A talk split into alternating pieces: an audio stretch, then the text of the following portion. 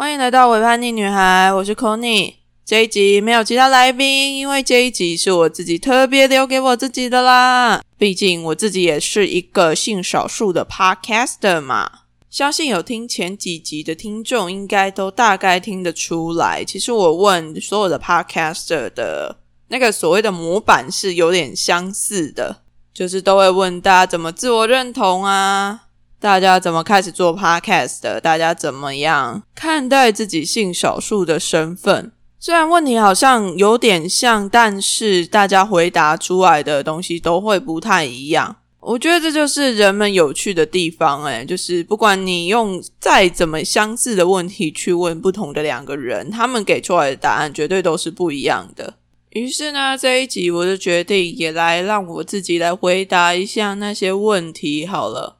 哦，对了，我今天特别把这个日子留给我自己，是因为今天是 c o n y 的生日啦！大家请祝我生日快乐，耶！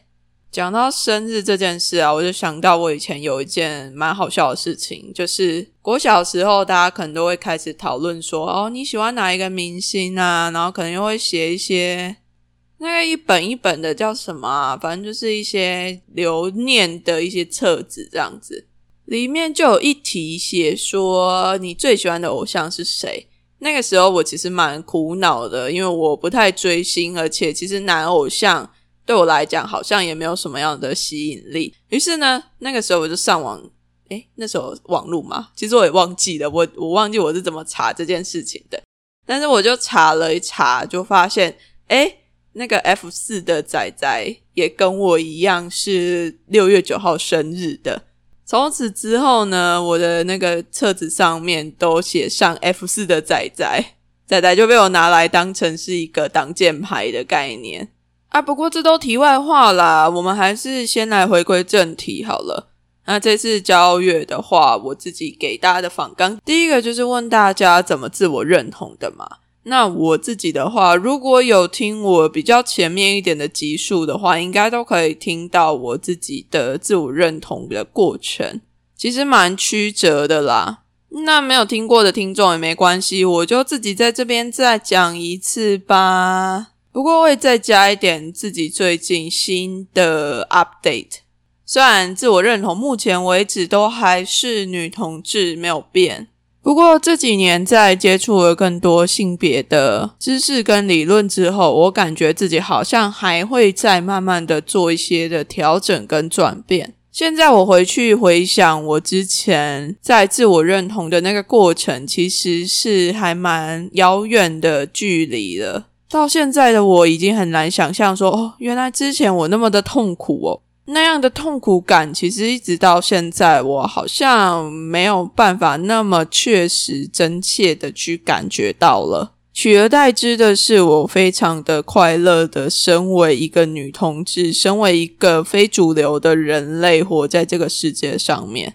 然后也以这个非主流的身份，非常的引以为傲。而且最近因为做这个企划，我就访谈了非常多不同性倾向、不同性别的人，我就觉得天呐，我的世界一整个被打开诶就觉得每个人的故事都好有趣哦，多元性别的人也太赞了吧。好了，那我自己的故事就是我小时候是在教会长大的，然后那个时候就其实我很认真的回想了一下，小的时候我真的没有一个太性别的概念，那个没有太性别的概念指的是我对于性别的感觉其实没有很深刻。现在想一想，可能是因为那个时候就知道了主流的那个价值观，对我来讲是一个非常不舒适的价值观吧。我猜啦，可能冥冥之中虽然不知道，但其实潜意识知道这样子。但我可以记得的是，我国小就非常的讨厌男生，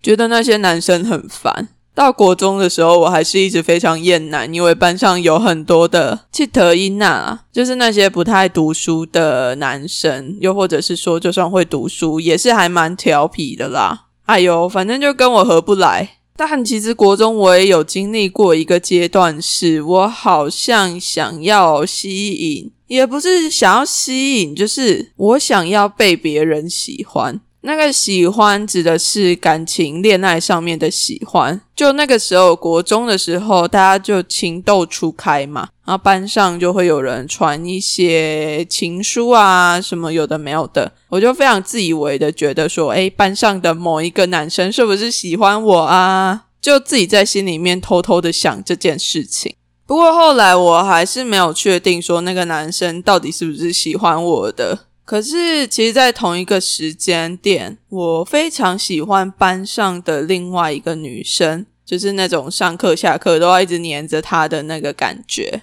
而且我可能连放暑假的时候都会非常想念那个女同学。虽然说我现在回想起来，我并不会把她当成是爱情。但我觉得那是我第一次感觉到我跟一个女性能够有这么深刻的连接啊！当然除了我妈跟我妹之外啦，就是反正我就是很喜欢那个女同学啦。虽然说她很常打我，可是我就超爱一直黏着人家的，我也不知道为什么。那一直到高中之后，其实我觉得那种对于女生的悸动更强烈了一些。就因为我读的是张女女校嘛，所以女校里面全部都是女生的话，就自然会有一些长得蛮是我的菜的同学。那个时候不会说那是我的菜啦，但是就会不管是上课或者下课，就会偷偷的，又或者是说一不小心看到那个同学的时候，就会觉得哦天哪，她怎么好漂亮哦，就会有一种那种心生好感，很想要靠近人家一点的那种感觉。可是都不是爱情啊，但是就可以很强烈的感觉到说女性是对我有吸引力的，而且那个吸引力之强哦，说真的，我从来没有在一个男性身上感受到如此的吸引力过。就算一直到我之后进了军校，看了那么多的男生，我脑袋里面真的没有任何一个男生是可以让我觉得有那么强烈的吸引力耶。但是女生真的很多，就一大堆女生，我都会觉得哦，她好漂亮哦，这个角度我很可以。然后这种荷尔蒙喷发的状态啊，就一直到了我进军校之后开始。这种过剩的荷尔蒙，我就各种喷发。在军校里面，我就很喜欢连上的一个同学，后来还很喜欢一个学妹。可惜他们都是直女啦。不过因为女生之间的肢体接触是非常靠近的，所以我那个时候晕船晕的超爆严重。而且尤其是那个学妹，她又会一直叫我亲爱的。天哪，那个义女真的不要做这件事情好吗？当你一叫亲爱的。我跟你讲，百分之八十到九十的女同志，如果是喜欢你的话，肯定会晕船。总之，我觉得那应该是我第一次感觉到爱情的滋味。好啦，其实那不能真的算是爱情，因为它不是双向的，比较像是苦苦的单恋滋味。相信许多女同志应该都是这样上来的吧，从苦苦单恋开始，而且又是一女王，真的是哭到爆诶而且那个时候我真的是胆小到爆炸，不管是面对那个同学，又或者是面对那个学妹啊，我都只能趁着我酒醉了之后，我酒醉了之后还偷偷的去抱我那个同学，然后对于那个学妹，我是酒醉了之后还传一些乱七八糟的简讯跟人家告白，然后还被人家拒绝，真的很母汤诶，大家不要学，这真的不要学，就是那种酒后乱性的概念。我自己回想一下，其实那个时候应该是故意要这样子做的，就是我并不是完全没有意识在做这些事情，只是酒喝下去之后，真的比较能够壮胆一点啊。那个平常藕包很重的我，在酒精的催化之下，都可以把那个藕包给丢掉、丢不见，这样子自然就会做出一些很脱序的事情，尤其是那个时候又非常的压抑。现在回想起来，真的好荒谬哦！但是爱情不就是这个样子吗？而且我们都会在这样子的痛苦吗？痛苦和挣扎之间成长。前一阵子啊，我去那个月经狂欢节的时候，才听一个老师讲到他自己的恋爱故事，然后他就跟我说。不是不是，他就跟我说，是他就在那个演讲上面说，爱情本身就不是一件理智的事情。所以，如果你要谈一个理性的恋爱，基本上是不可能的事情，因为他们本身就是互相抵触的。我现在到了这个年纪，回想一下，似乎好像真的是这个样子呢。虽然说我之前还是蛮用理智在思考爱情这件事情的，但是自从我遇到了现在的 partner 之后，我就发现。好像不是这么一回事。当你太理智的在谈一个恋爱的时候，那种爱情能够带出来的一种能量，关系之间的能量，好像就会变得被压制、被压抑住了。不过，如果换另外一个方向来想，其实这样也是另外一种爱情，不是吗？就只是看我们需要或者是想要的是哪一种爱情。大家，你们有没有觉得爱情是一件不理智的事情呢？那如果你认同这句话的话，也欢迎留言跟我分享你是怎么样想爱情这件事情的。那总之，这些恋爱的过程也成为了我之后自我认同的一些养分。一直到现在，我都觉得我自己还有一个特异功能，是我只要看一部电影或者是看一出戏。大概看个十分钟左右吧，我就可以大概知道说，哦，我最喜欢的角色是哪一个啊？不用说了，这个角色吼，从以前到现在都是女生，而且都是有某一些特定类型的女性是会非常让我喜欢的。他们的外貌可能不尽相同，但是我觉得是他们从内在骨子里流露出来的那个感受，是会让我觉得非常深刻的。哎，讲我自我认同，讲到现在，我就觉得好像一直在爆我自己的料这样。而我觉得那就是一个生命的过程啊，是非常有趣的一个过程。那在经过那些荒谬的恋爱的状态之后啊，我慢慢的长成了现在这个呃不拘小节，呃不在乎平常人在想什么，可能在这个世界里面其实是有一些格格不入的状态。但我自己现在还蛮满意这个状态的，然后我也觉得这也是为什么我要开始录《微叛逆女孩》的原因。我觉得这个 podcast 它就像是我自己一样，我把我自己的故事都放在这个《微叛逆女孩》里面，然后跟大家来分享，就是想要让大家知道说，哦，这个世界上还是有像我一样。这样子，虽然说好像已经二十九岁，但其实也感觉自己还没有那种要到三十岁的危机。就说真的，一直到现在，我好像都还是没有特别感觉到年龄在我身上所带来的那种所谓的压力。有时候我都觉得我自己过的时间轴好像跟大家过的时间轴不太一样，但是现在我还是可以活得好好的，还是可以像这样子做做自己的节目来跟大家聊聊天，然后花大把大把的时间来制作出来这样子的节目跟大家分享。希望大家能够从维叛逆女孩得到一些勇气，还有对于这个世界能够再重新的去思索，说或许我们并不是真的被这个世界困住，而是其实你还有其他的出路。只要你好好的倾听自己的声音，然后好好的去思考，说，诶，我还有什么样别的选择可以做？我觉得就慢慢的、慢慢的去感觉自己吧。有的时候，就算是我这样子很叛逆的人，也还是会感觉到这个世界带来的压力。我有时候也会就是崩溃痛哭啊，可能在剪不出来的时候，会觉得天哪，我为什么要做这种事情？为什么大家都节目发展的那么好，然后我自己一直还在原地踏步的感觉？有时候我也会陷在这样子的苦恼里面。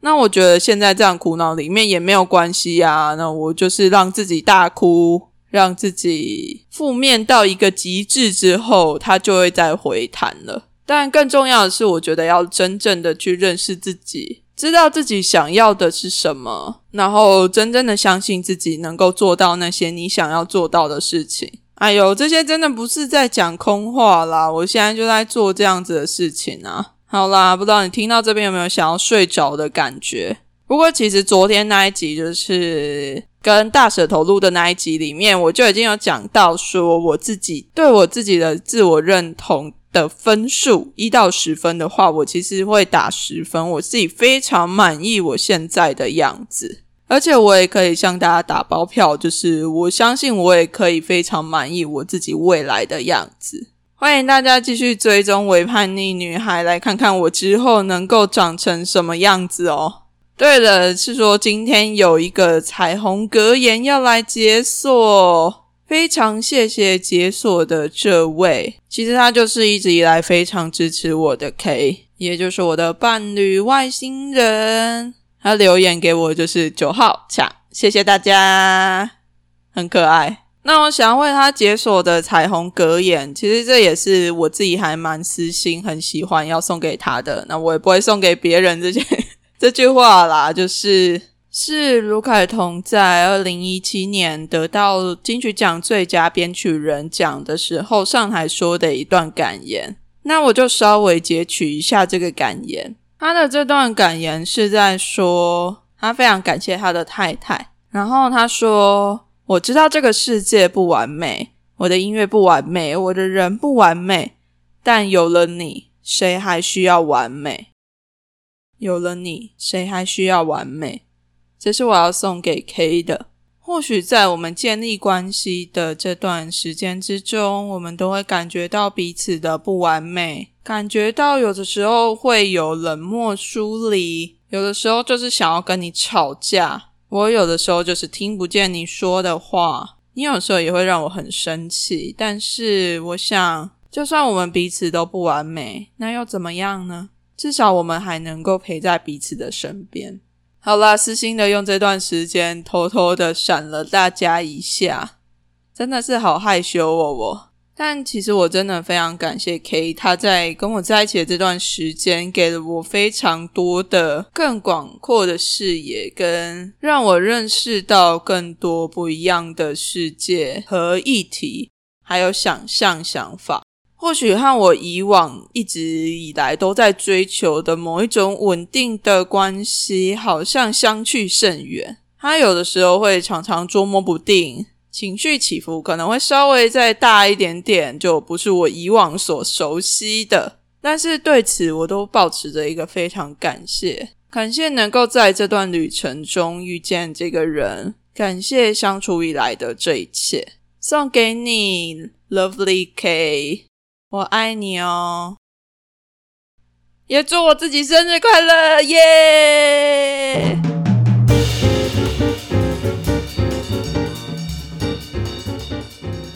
好啦，大家如果有一种被闪瞎的感觉的话，就自己墨镜戴一下啦哈！啊，不要忘记去维叛逆女孩的粉砖抽奖呢，奖品超丰富的，